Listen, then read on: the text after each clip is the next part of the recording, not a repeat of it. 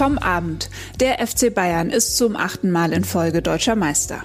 Heute bei RP Plus. Der Kreis Wesel prüft eine Kooperation mit einem Unternehmen, dem Verbindungen in die rechte Szene nachgesagt werden.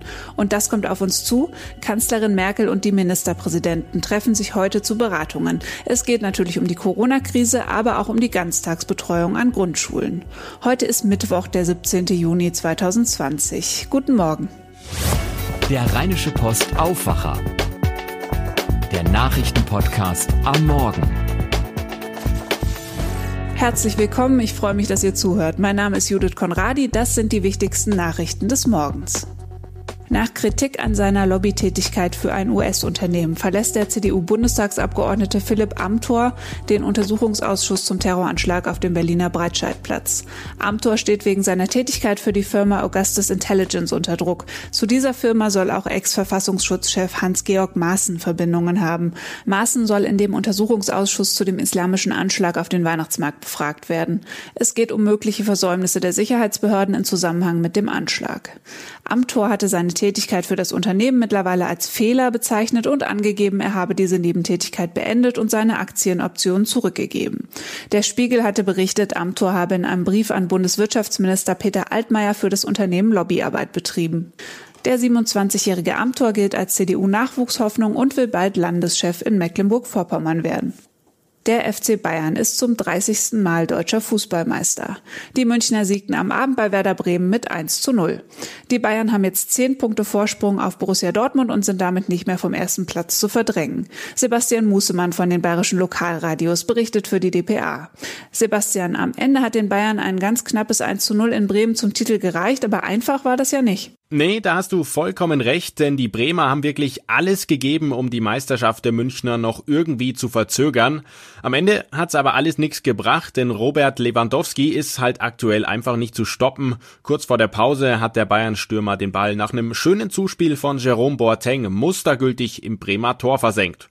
Kurz vor Ende musste Manuel Neuer dann noch eine Weltklasse-Parade auspacken, aber dann war's vorbei und die Bayern sind Meister. Anschließend spielten sich auf dem Rasen dann etwas kuriose Szenen ab. Absolut, das war echt gewöhnungsbedürftig. Die Bayern-Spieler sind nach dem Abpfiff erstmal Richtung Haupttribüne gegangen und haben ein bisschen gejubelt.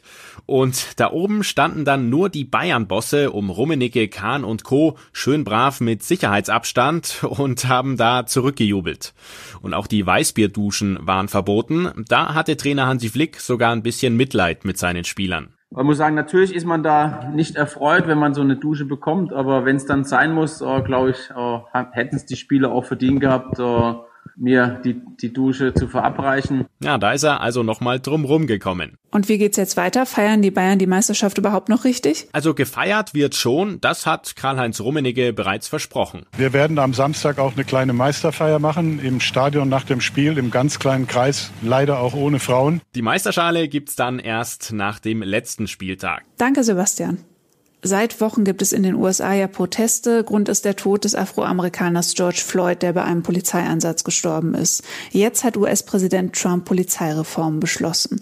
Er hat eine Verfügung unterzeichnet, die Polizeibehörden Mittel des Justizministeriums in Aussicht stellt, wenn sie sich dafür zur Einhaltung von Standards beim Einsatz von Gewalt verpflichten. Unter anderem dürfen Würgegriffe bei Verdächtigen dann nur noch bei Lebensgefahr für den betroffenen Polizisten zur Anwendung kommen. Mit der Verfügung sollen Rekrutierung, Ausbildung und Einsatzregeln Regeln für Polizisten verbessert werden. Die Polizeibehörden sollen nur noch dann Bundesmittel bekommen, wenn sie gewisse Standards auf diesen drei Feldern einhalten. Vorgesehen ist unter anderem auch der Austausch von Daten, damit Polizeibehörden keine Bewerber mehr einstellen, die von einer anderen Polizeibehörde schon wegen schweren Fehlvergehens entlassen wurden. Die Demokraten verlangen deutlich weitergehende Reformen und haben entsprechende Vorschläge im Kongress schon vorgelegt.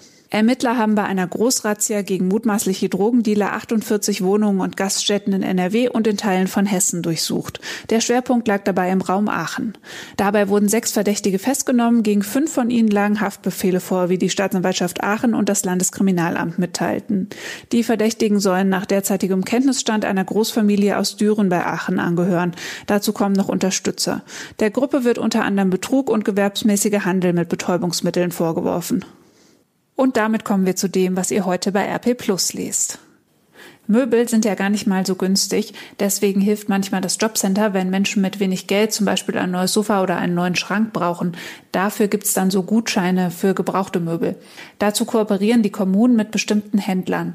An sich ist das kein Problem, aber der Kreis Wesel kooperiert mit einem Unternehmen, das Verbindungen in die rechte Szene haben soll. Julia Hagenacker aus der Redaktion Mörs hat die Geschichte recherchiert. Julia, was ist denn das Problem mit dem Unternehmen? Das Problem ist, dass die Geschäftsführerin des Unternehmens äh, verheiratet ist mit einem Mann, der ähm, schon seit Jahren in der rechten Szene bekannt ist, dort auch auftritt, bei, bei Demonstrationen auch spricht und der Neonazi-Szene auf jeden Fall nahesteht. Und da liegt der Schluss nahe, dass seine Ehefrau möglicherweise ja eine ähnliche äh, Gesinnung hat. Auf jeden Fall ist das nicht auszuschließen. Also der Ehemann der Geschäftsführerin ist in der Neonazi-Szene aktiv.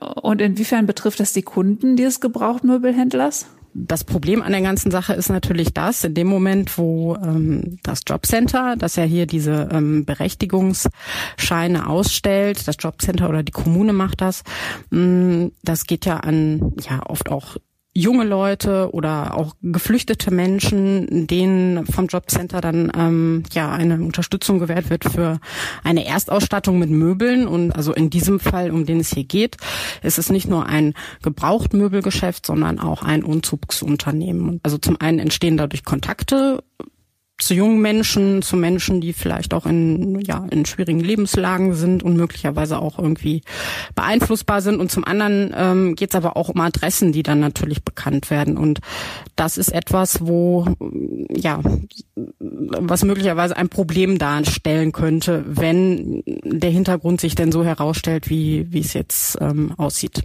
Äußert sich das Unternehmen dazu? Wir haben natürlich ähm, das Unternehmen gefragt, die Geschäftsführerin, ähm, beziehungsweise haben sie angeschrieben und ihr eine Frist ähm, gegeben und gesagt, sie hat ähm, 24 Stunden Zeit, um auf das, was wir im Artikel äh, beschreiben, ähm, zu reagieren, Stellung zu nehmen. Und ähm, ja, das hat sie bis Stand jetzt nicht getan. Ähm, das heißt also, es gibt keine Stellungnahme und keine Reaktion. Und was sagt der Kreis Wesel?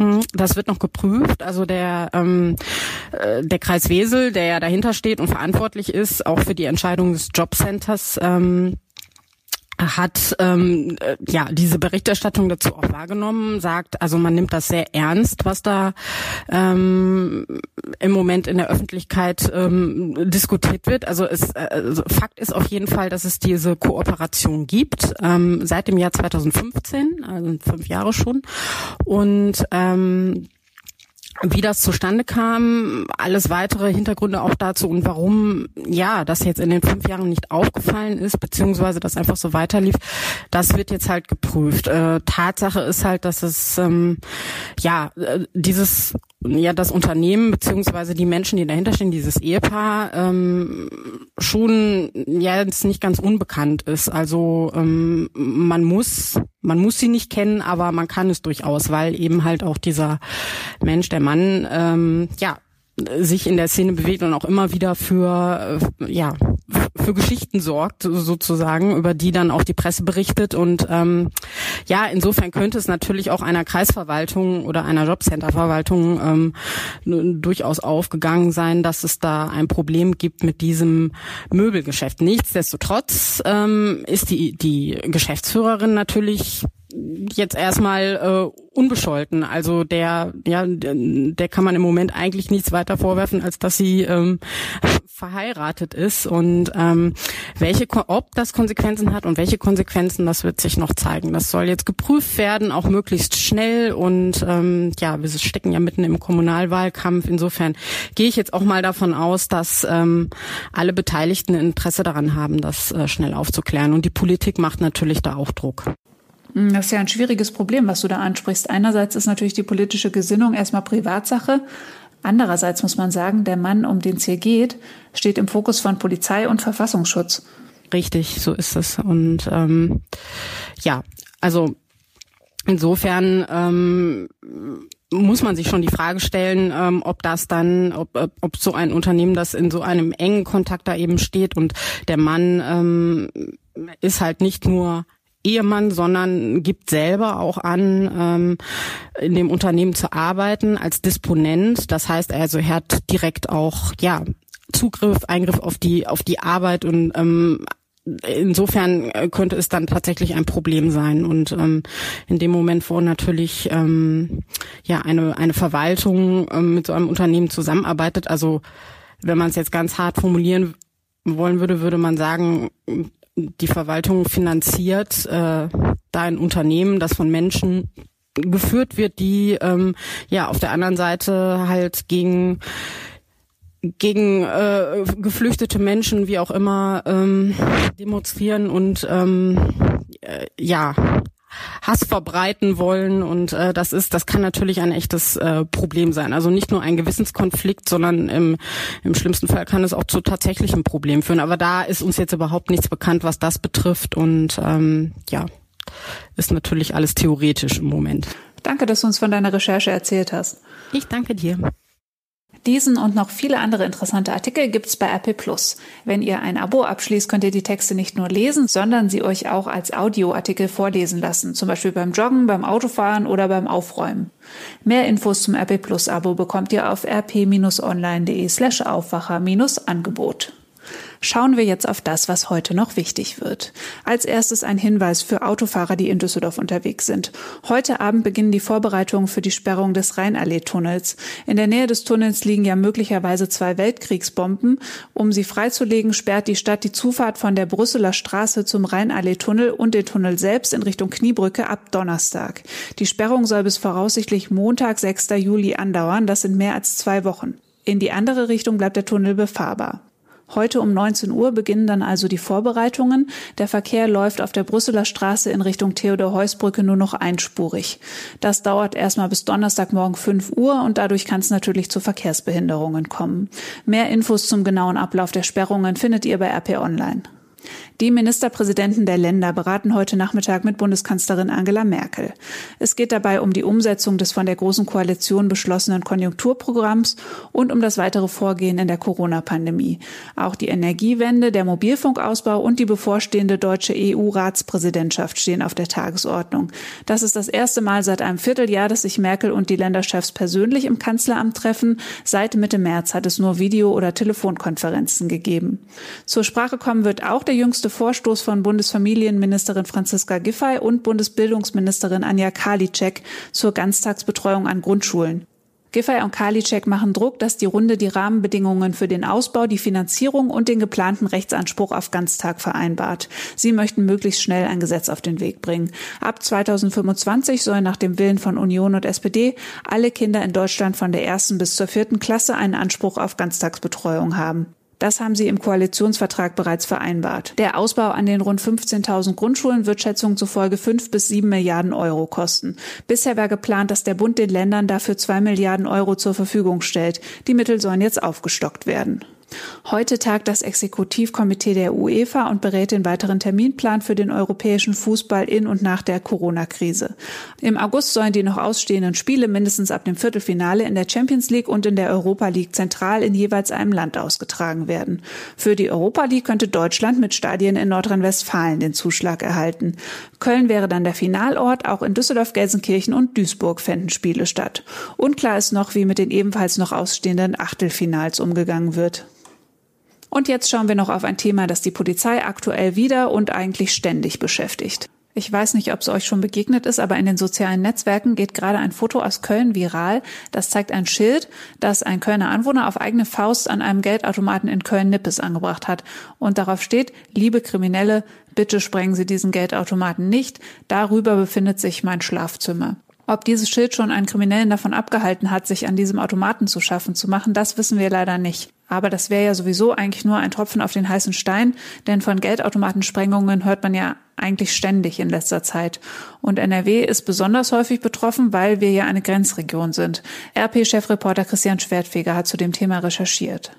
Christian, du schreibst von einem Rekordjahr, das wir gerade erleben. Inwiefern denn? Ähm, ja, absolut. Ähm, wir haben gerade mal äh, noch nicht mal ein halbes Jahr rum und es gibt schon 98 Automatensprengungen hier äh, in Nordrhein-Westfalen. Zum Vergleich, äh, in den Vorjahren waren es 104 beziehungsweise 108. Beim Landeskriminalamt, wo die Ermittlungen gebündelt werden, weiß man selber nicht, woran das liegt. Mit Corona scheint es jedenfalls nichts zu tun zu haben. Das hatte man anfangs doch angenommen. Was wäre denn diese Theorie zu Corona gewesen? Ja, anfangs hatte man äh, angenommen, äh, dass die Täter äh, befürchten, dass die Grenzen komplett zugemacht werden und äh, die deshalb vorher noch ein bisschen hier die, äh, sag ich mal ganz einfach, die Städte abgrasen wollen und noch Beute machen wollen. Äh, dem scheint aber nicht der Fall äh, gewesen zu sein. Wie gehen die Täter normalerweise vor? Also äh, die gehen immer brutaler vor. Also äh, mittlerweile setzen die auch Sprengstoff ein. Äh, vorher war es äh, so, dass die vor allen Dingen Gasgemische in die Automaten eingefüllt haben. Äh, die Automaten sind aber zum Teilweise nachgerüstet worden von äh, den Banken, sind besser geschützt und deswegen äh, setzen die jetzt halt mittlerweile Sprengstoff ein und das ist unheimlich gefährlich äh, natürlich. Äh, dadurch äh, geht viel mehr zu Bruch. Äh, bislang äh, gab es noch keine Toten, aber äh, das LKA beobachtet gerade diese Entwicklung mit zunehmender Sorge. Und werden die Täter häufig gefasst oder eher nicht? Auf frischer Tat die Täter zu äh, erwischen ist ziemlich schwierig. Seit 2015 gibt es beim LKA eine Ermittlungskommission, es wurden insgesamt in den letzten fünf Jahren dann 81 Tatverdächtige äh, festgenommen. Die werden hier auch verurteilt, zum Teil in Deutschland, werden dann aber den niederländischen Behörden überstellt und äh, dort kommen sie dann relativ schnell wieder auf freien Fuß was die Polizei hier vor allen Dingen in Deutschland natürlich kritisiert, äh, weil die dann sofort wieder Taten begehen. Also sind das Niederländer? Ähm, das sind vor allen Dingen, äh, sagt man mal LKA, zu 85 Prozent äh, marokkanisch abstämmige äh, äh Tätergruppierungen äh, die in den Vororten von Utrecht und Amsterdam beheimatet sind. Sie kommen also quasi wirklich aus diesen Vororten hier hinten nach Nordrhein-Westfalen, teilweise kurzfristig, häufig vielleicht auch, äh, auch verabredet und begehen dann hier die Taten und fahren dann auch wieder zurück. Und was hat die Polizei vor, um dem Problem jetzt zu begegnen? Also äh, die Polizei tut sich unheimlich schwer damit. Auch wenn 81 äh, äh, Tatverdächtige äh, bislang schon festgenommen werden konnten, äh, es handelt sich ja nicht um Tatserien. Man, man muss sich diese Gruppierungen vorstellen wie, wie so ein Schwarm die unabhängig voneinander arbeiten. Also das ist keine, da ist keine große Spinne im Netz, die sagt, wir fahren jetzt darüber, sondern das sind einzelne Leute, äh, die gehören in einem Kreis von 500 Personen ungefähr an und die arbeiten dann auch unabhängig voneinander. Und äh, der Polizei fällt das halt unheimlich schwer, bei den offenen Grenzen äh, da überhaupt was machen zu können. Die Banken rüsten auf, dann nehmen die Taten zu und äh, die Polizei, man kann sagen, sagen sie natürlich nicht, aber meiner Meinung nach äh, sind die relativ machtlos. Man kann nur hoffen, dass äh, irgendwann hier in Deutschland, vor allen Dingen hier in Nordrhein-Westfalen dann, wo die meisten Taten begangen wird, die Leute immer häufiger vielleicht auf äh, bargeldloses Bezahlen umsteigen werden, dass die Geldautomaten vielleicht nicht mehr nötig sind. Vielleicht hört dadurch das Phänomen auf, aber äh, sonst äh, weiß die Polizei, glaube ich, da auch nicht großartig weiter. Vielen Dank, Christian Schwertfeger. Nicht zu danken. Ciao. Und zum Schluss schauen wir noch in die sozialen Netzwerke mit Helene Pawlitzki aus dem Aufwacherteam. Da sorgte gestern ein Lichtspektakel für ziemlich viel Aufsehen. Hashtag der Woche. Wer in Düsseldorf in der Nacht an den Himmel geschaut hat, der hat möglicherweise komische Lichtzeichen gesehen und wer am Rhein unterwegs war, der hat auch gesehen, wo das Ganze herkommt.